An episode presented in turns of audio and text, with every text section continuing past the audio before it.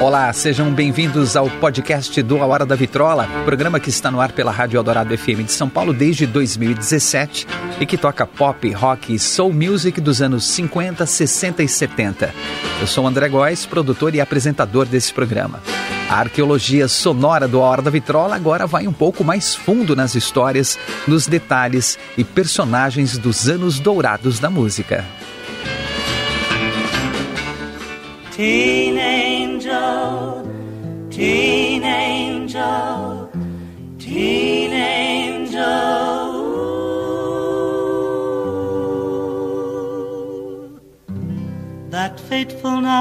Durante um período entre a metade dos anos 50 e os anos 60, uma onda tomou conta da música pop, canções trágicas de amor adolescente. As Teenage Tragedy Songs dominaram as paradas por um breve período e levaram nomes como Mark Dinning ao fundo com Teen Angel, Teen Angel. The Shangri-Las, Jan and Dean, Wayne Cochran, Ray Peterson, entre outros, à fama e ao sucesso. Na metade dos anos 50, durante o pós-guerra nos Estados Unidos, a juventude abraçava o rock and roll ao mesmo tempo que um revival do folk acontecia. O estilo narrativo das Teenage Tragedy Songs tinham muito em comum com as baladas folk, usando elementos da rebeldia juvenil, inconsequência, desobediência, carros e motos velozes em disputas suicidas, devoção e desespero pelo amor perdido e, claro, a reprovação dos pais irresponsáveis. Efeitos sonoros, sons de carros batendo, pneus gritando, trens, etc., foram usados de maneira pioneira nessas canções que invariavelmente acabavam em tragédia com a morte de alguém.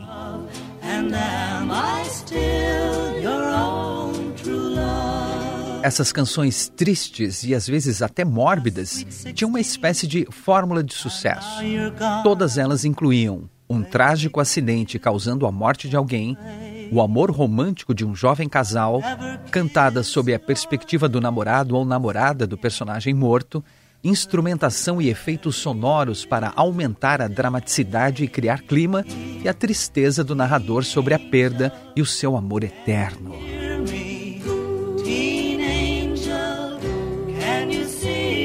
Apesar de tanta tristeza, essas canções tinham um incrível apelo com o público, encontraram um nicho lucrativo e ficaram na história da música pop.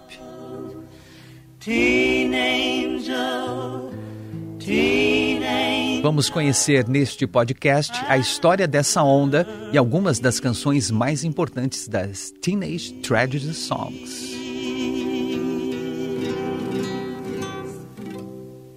The Cheers, Black Denim Trousers e Motorcycle Boots, 1955. He wore black denim trousers and motorcycle boots and a black leather jacket with an eagle on the back. He had a hop sickle that took off like a gun. That fool was the terror of Highway 101.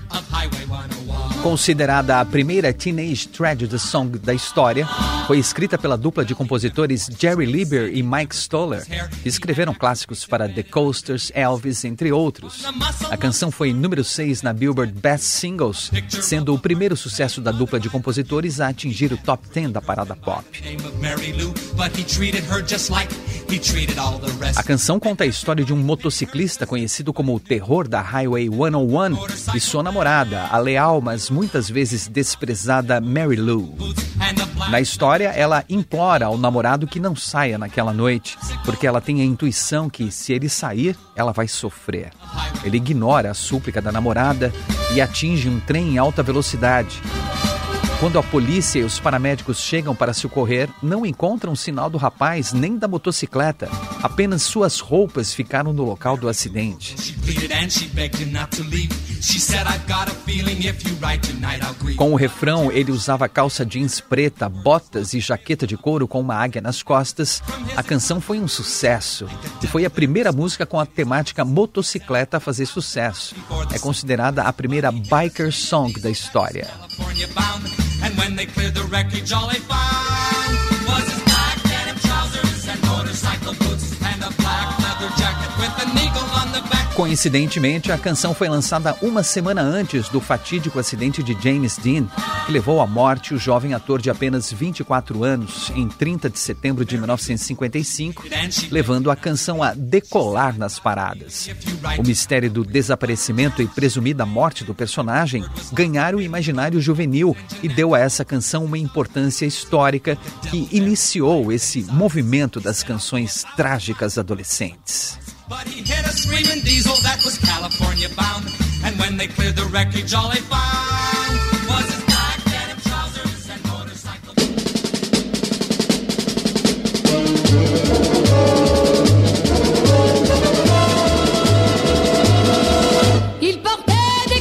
Em 1956, a grande Edith Piaf gravou a versão em francês L'Homme à la moto, que se tornou um dos seus maiores sucessos.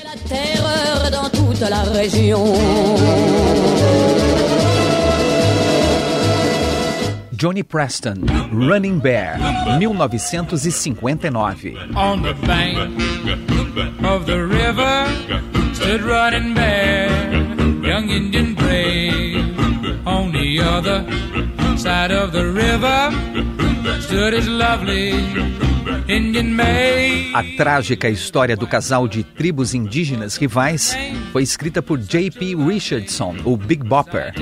Giles Perry Richardson, que era também apresentador de rádio e já fazia sucesso com Chantilly Lace e White Lightning, ofereceu a canção ao amigo Johnny Preston, depois de vê-lo se apresentar em um clube. Enquanto JP tinha uma verve mais cômica, o outro JP, Johnny Preston, tinha o toque mais dramático para interpretar a canção. He couldn't swim the raging river, cause the river was too wide. Running Bear foi número um por três semanas em janeiro de 1960 na Billboard Hot 100 nos Estados Unidos. Também foi número um na Inglaterra e Nova Zelândia. A Billboard classificou a música como a quarta melhor canção de 1960. Her little heart a canção conta a história de Running Bear, urso que corre, e Little White Dove, pequena pomba branca. Os dois estão apaixonados, mas são separados por dois fatores principais. São de tribos diferentes que se odeiam e estão em guerra, então o amor deles é impossível, e também por um rio furioso, uma separação física, mas também uma metáfora para a separação cultural que eles vivem. Os dois esperando ficarem juntos, apesar dos obstáculos impostos pelo perigoso rio, mergulham juntos. E assim que suas mãos se tocam e eles se beijam, são tragados pela fúria das águas e morrem afogados.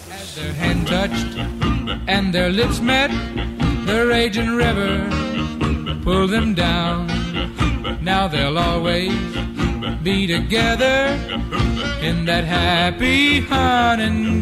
a dramática canção foi gravada por Johnny Preston meses depois do fatídico acidente que vitimou o próprio J.P. Richardson, que se foi junto com o ícone Buddy Holly e a estrela em ascensão Richie Valens, no dia 3 de fevereiro de 1959, data que ficou conhecida como o dia em que a música morreu.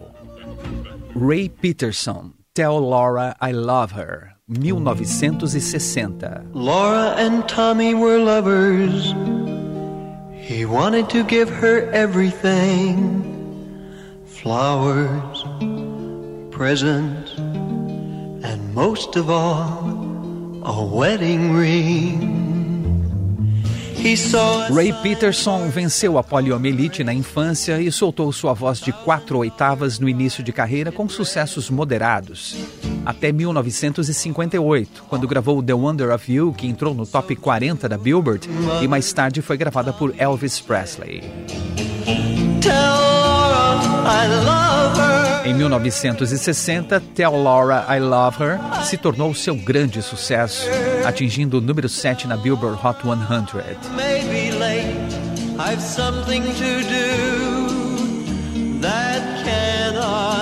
A trágica canção foi escrita por Jeff Barry e Ben Rayleigh e originalmente era ambientada em um rodeio, mas a gravadora RCA insistiu para que a letra fosse reescrita com a temática de corrida de carros, para aproveitar a onda do sucesso de Teen Angel, gravada por Mark Dean, que era a canção número um do momento.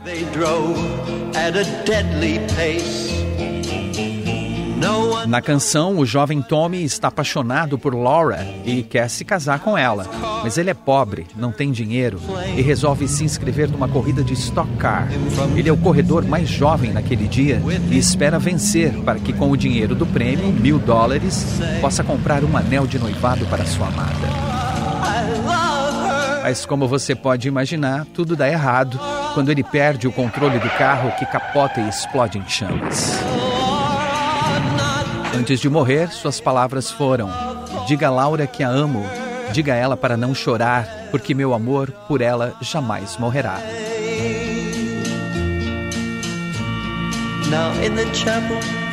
A canção termina com Laura na igreja rezando por seu amado que ainda pode ouvir dizendo que a ama. It was just for Laura. He lived and died alone in the chapel. She can hear him cry.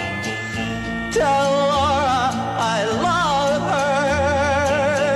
Tell Laura I need her. Apesar de muitas rádios se recusarem a tocar a canção com medo de despertar tendências suicidas nos adolescentes, a música foi sucesso em 14 países.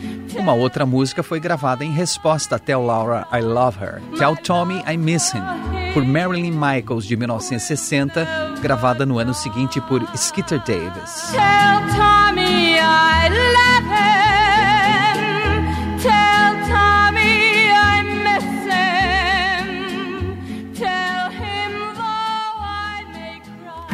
John Leeton, Johnny, Remember Me, 1961.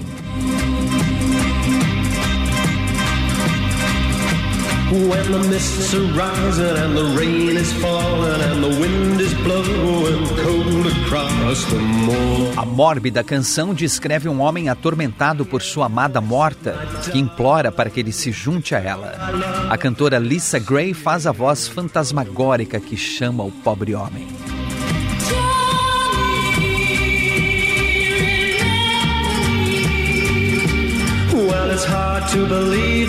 Gravada pelo cantor e ator inglês John Leeton, acompanhado pela banda The Outlaws, que teve em sua formação o guitarrista Rich Blackmore, que mais tarde formou o Deep Purple.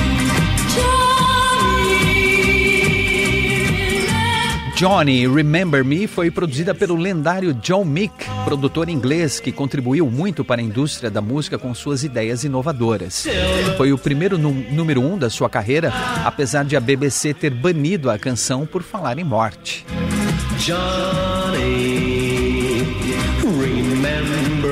A canção foi escrita de última hora por Jeff Goddard quando foi decidido que John Lydon precisava de uma música para cantar num episódio da série Harper's West One, onde interpretava um cantor pop chamado Johnny St. Cry.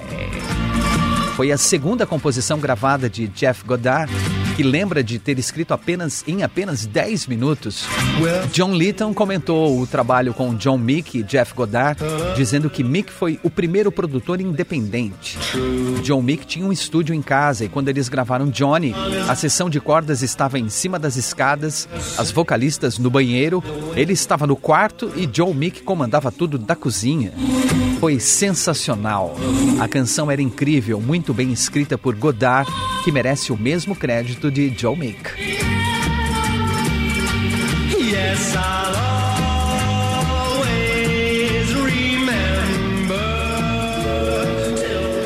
The Everly Brothers, Ebony Eyes, 1961.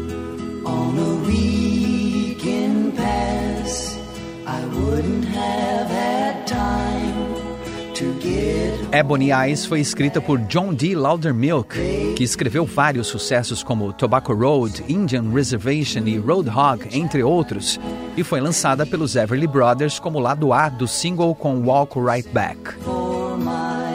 Aqui a tragédia abate um jovem que perdeu sua noiva num acidente aéreo. O voo 1203 terminou em desastre por causa das condições meteorológicas desfavoráveis, com o avião caindo em meio à tempestade e à escuridão que lembra os olhos negros cor de ébano de sua amada. I would whisper I do to my beautiful A dupla se mudou para Los Angeles e teve aulas de atuação antes de gravar. Don Everly, que faz a narração emocionada no meio da canção, odiou as aulas, mas reconheceu que foram muito úteis. The plane was way overdue. So I went inside to the airline's desk and I said, "Sir, I wonder why 1203 is so late." He said, "Oh, they probably took off late." Or they may have run into some turbulent weather and had to alter their course. I went back outside and I waited at the gate and I watched the beacon light from the control tower as it. O casal Bodlow e Felice Bryant, que escreveram vários dos sucessos dos irmãos Phil e Don Everly, também contribuíram em Ebony Eyes. Phil Everly contou sobre o dia da gravação em que Feliz se preocupou em ligar para várias companhias aéreas para se certificar de usarem um número que não existisse em voos reais. Foi ela quem determinou que seria o voo 1203.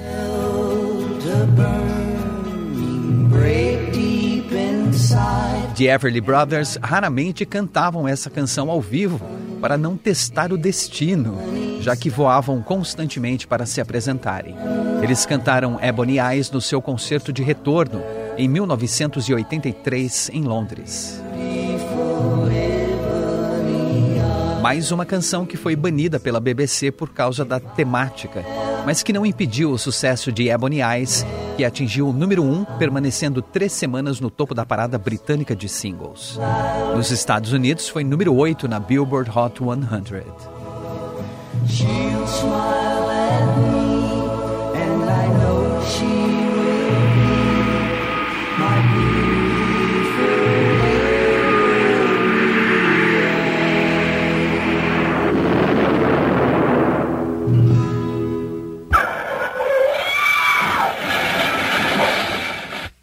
Wayne Cochran, Last Kiss, 1961.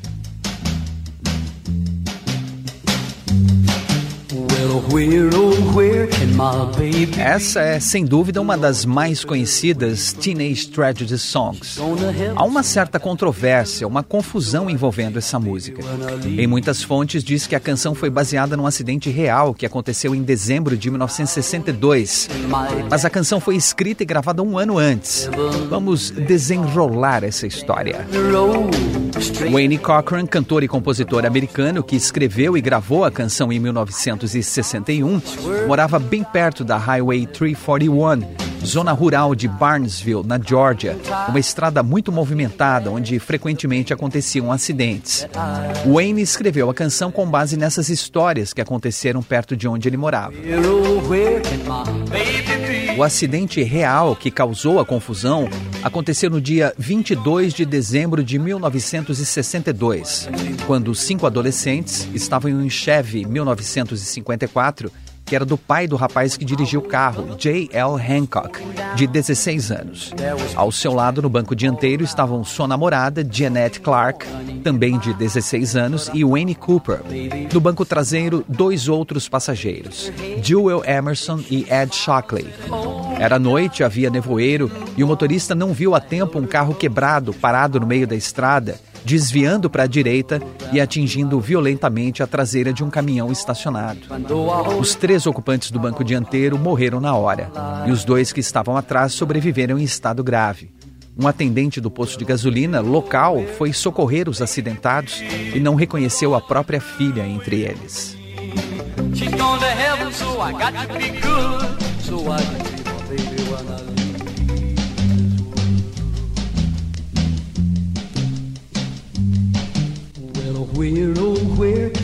O baterista da banda de Wayne Cochran na época, Jerry Rappert, estava namorando a irmã de Janet Clark, que morreu no acidente. Wayne Cochran então resolveu regravar a canção em 1962 com algumas alterações na letra e foi relançada, dedicada a Janet Clark. Daí veio toda a confusão envolvendo a canção. Na história, depois do impacto violento, o motorista perde a consciência. Quando ele volta, vai correndo até sua amada, que à beira da morte lhe pede um último beijo antes de partir. O rapaz desolado diz que o Senhor levou o seu amor para o céu e agora ele tem que ser um homem bom, para quando morrer possa também ir para o céu reencontrá-la.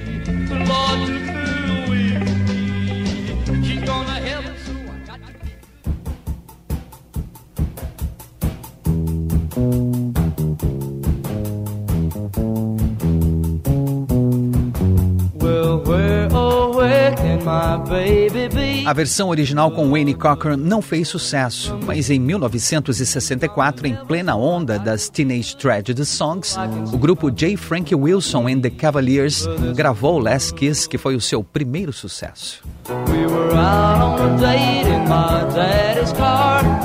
E esse sucesso teve uma ajuda mórbida do destino.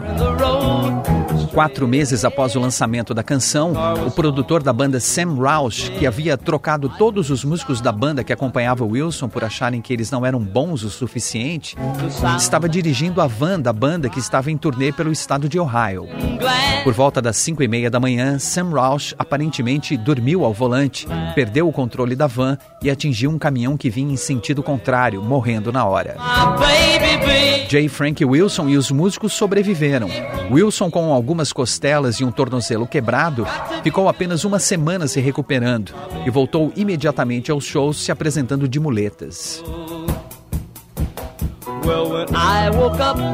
Esse acidente foi que catapultou a canção que estava patinando nas paradas direto para o número 2 da Billboard Hot 100, vendendo mais de um milhão de cópias e ganhando disco de ouro. E nunca mais conseguiram repetir esse sucesso.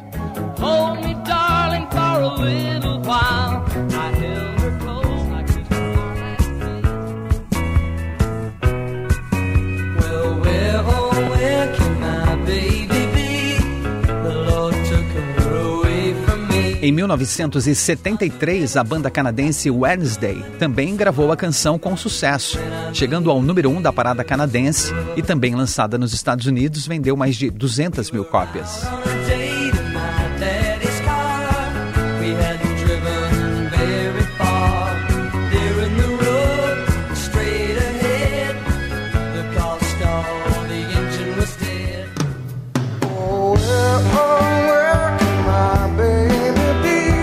Claro, o Pearl Jam também foi número 2 na parada com sua versão de 1999, lançada apenas como single e que apresentou Last Kiss a toda uma nova geração.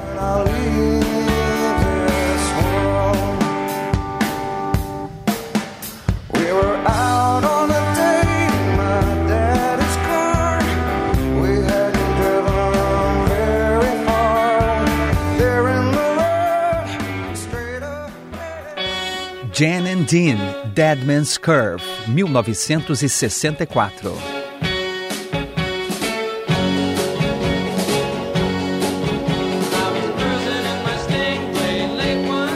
Este clássico conta a história de um racha de rua que acabou muito mal.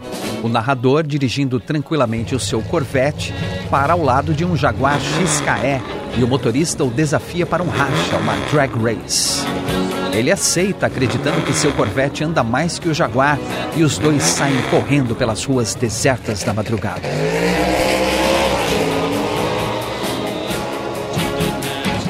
O Corvette sai na frente e a única coisa que o motorista do Jaguar vê são as seis lanternas traseiras. Então o Jaguar ultrapassa e quando chegam à curva do homem morto, o motorista do Corvette vê o Jaguar perdendo o controle e capotando na curva, levando o motorista à morte. A canção termina com ele contando para o médico o que se lembra de ter acontecido.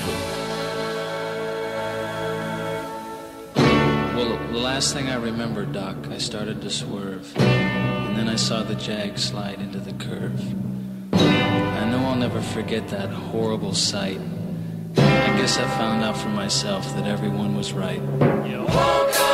A canção que foi número 8 na Billboard Hot 100 foi escrita por Brian Wilson dos Beach Boys, Jim Barry, Roger Christian, que era DJ e entusiasta de carros, escreveu Little Do Scoop dos Beach Boys com Brian Wilson, e Art Cornfield, que anos mais tarde seria um dos produtores do lendário festival de Woodstock.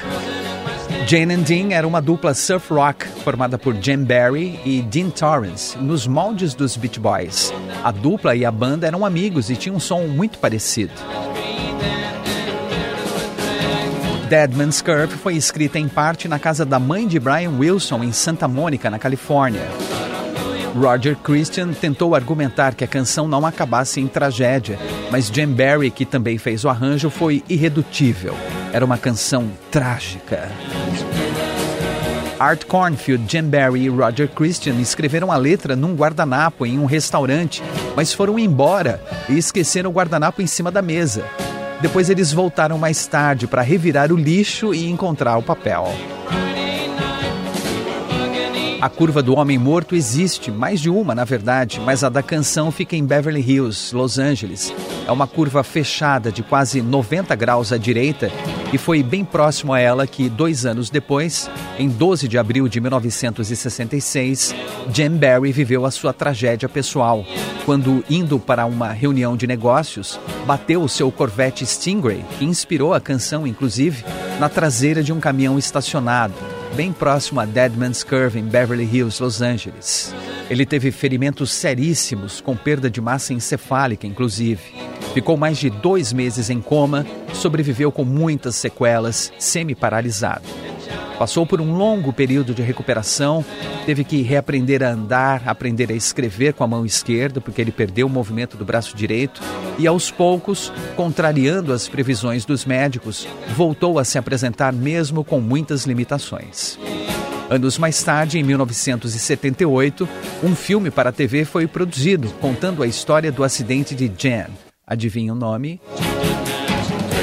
Dead Man's Curve, claro.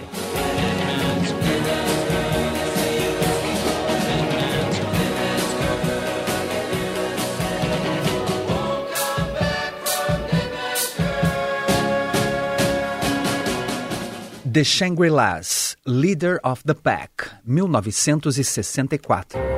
Is she really going out with him? Well, there she is. Let's ask her. Betty, is that Jimmy's ring you're wearing? Mm-hmm. Gee, it must be great riding with him. Is he picking you up after school today? Mm-mm. By the way, where'd you meet him? As Shangri-Las, as rainhas da sofrência, quer dizer, das Teenage Tragedy Songs. Adoro.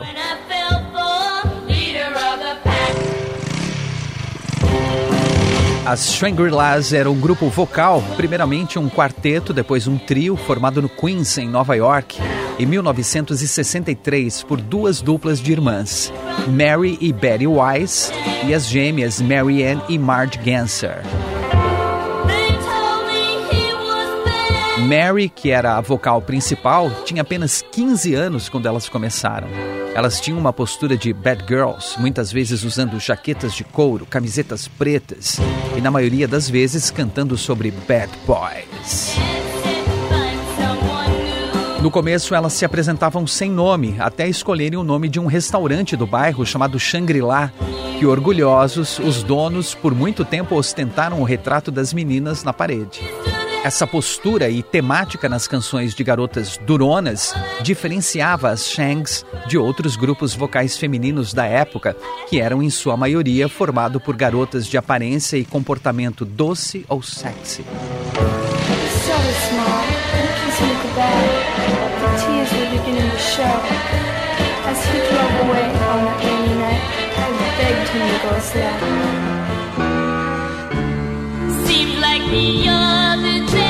Mary Wise, apesar da pouca idade, se jogava nas canções, porque para ela a adolescência era um período terrível de dúvidas e interpretava com uma dor que ela dizia ser mais fácil soltar no estúdio, cantando.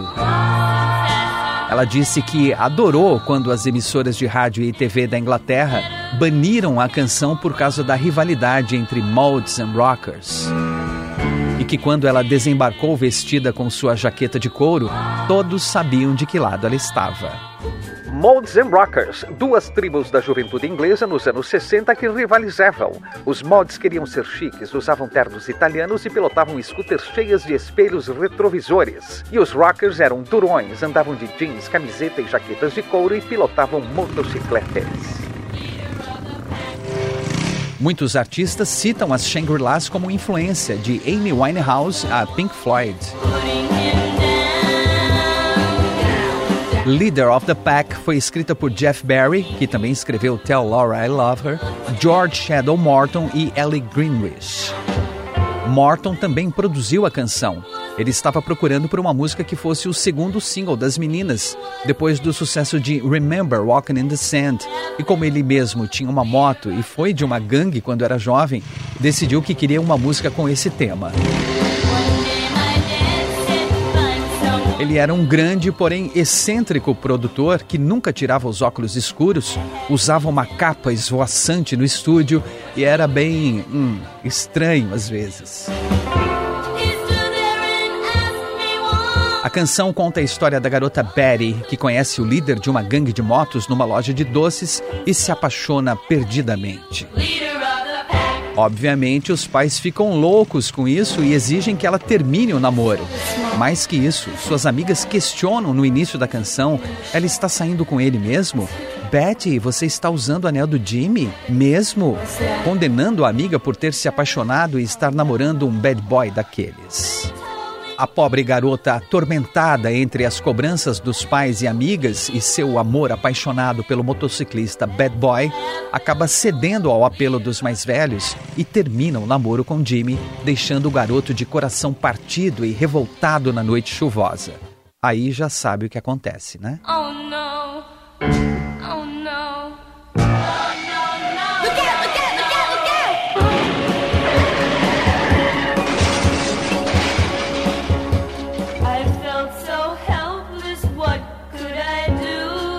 Foi um sucesso enorme. Número 1 um na Billboard Hot 100 nos Estados Unidos e número 3 na Inglaterra, com os diálogos durante a música contando a história e acrescentando dramaticidade.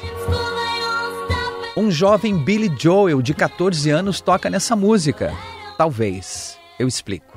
Ele contou em novembro de 2010 no programa do famoso locutor Howard Stern que se lembra de ter participado da sessão da gravação de uma das demos, tocando piano em duas músicas.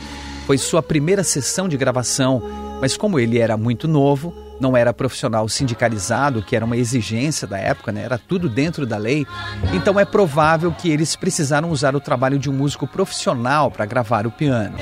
Como ele não foi pago para tocar e o seu nome não está nos créditos dos músicos que tocaram, ele nunca pôde comprovar se tocou ou não, mas que ele gosta de pensar que sim, e se lembra de que o excêntrico produtor George Shadow Morton, em um determinado momento, virou para ele e disse: Garoto, isso não está bom. Eu quero mais roxo nestas notas, entendeu? Quero mais roxo, roxo.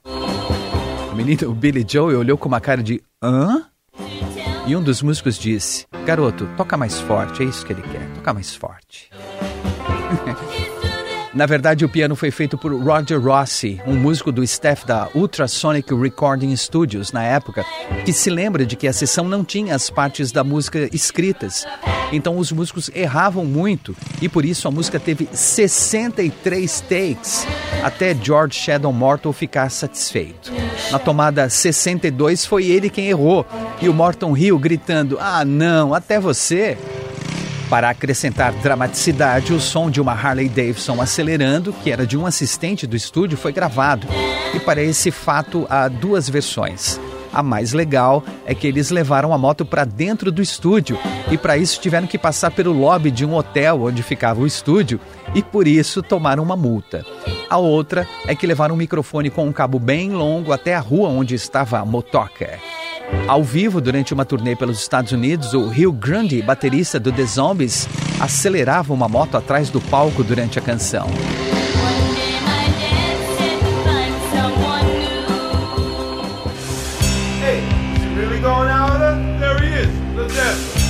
Hey man, is that your ring she's wearing? Uh-huh.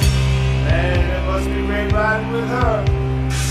Were you picking her up after school today? Uh-uh. By the way, where'd you meet her? Em 1985, Twisted Sister gravou uma versão de Leader of the Pack sob a perspectiva de Jimmy, que nesta versão perde a Betty num acidente de carro.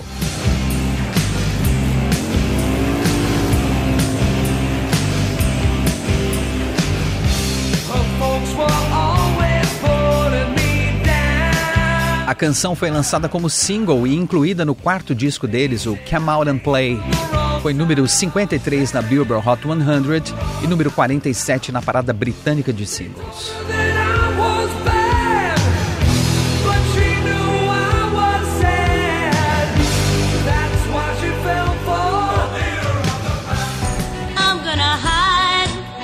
She don't leave me alone. I'm gonna run away. Don't, cause you can. Outro sucesso trágico das Shangri-Las, I Can Never Go Home Anymore, de 1965, também escrita por George Shadow Morton e número 6 na Billboard.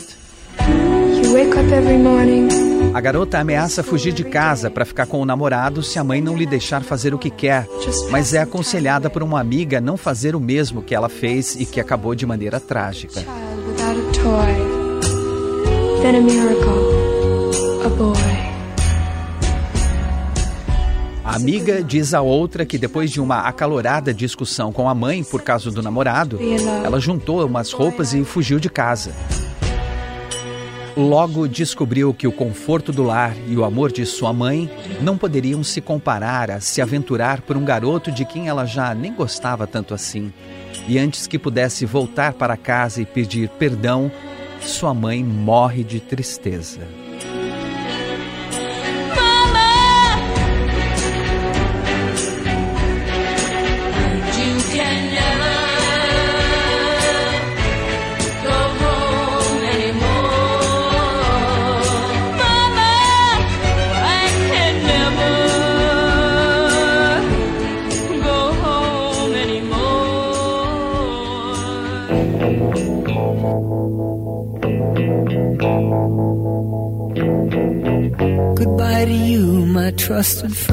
O auge das Teenage Tragedy Songs, ou Death Discs, foi na metade dos anos 60. Mas até anos mais recentes e até hoje, temos exemplos de canções escritas nesse modelo sem necessariamente acabar em tragédia. Seasons in the Sun, de Terry Jacks, de 1974. we had joy, we had fun, we had seasons in the sun. But the hills that we climbed were just seasons out of time. Detroit Rock City, do Kiss, de 1976.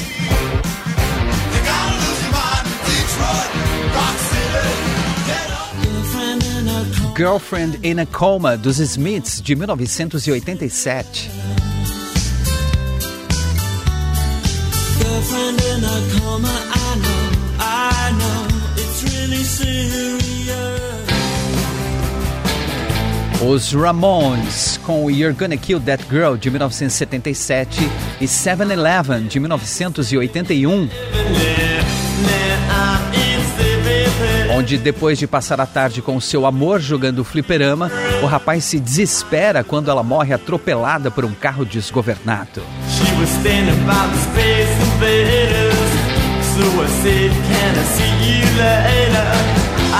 Na música brasileira também temos ótimos exemplos de baladas trágicas.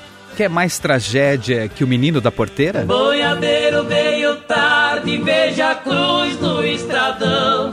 Quem matou meu filhinho foi um boi sem coração. Muitas canções paródias das Teenage Tragedy Songs também foram feitas, porque afinal de contas, tanto a tragédia como a comédia sempre venderam muito bem, não é mesmo? I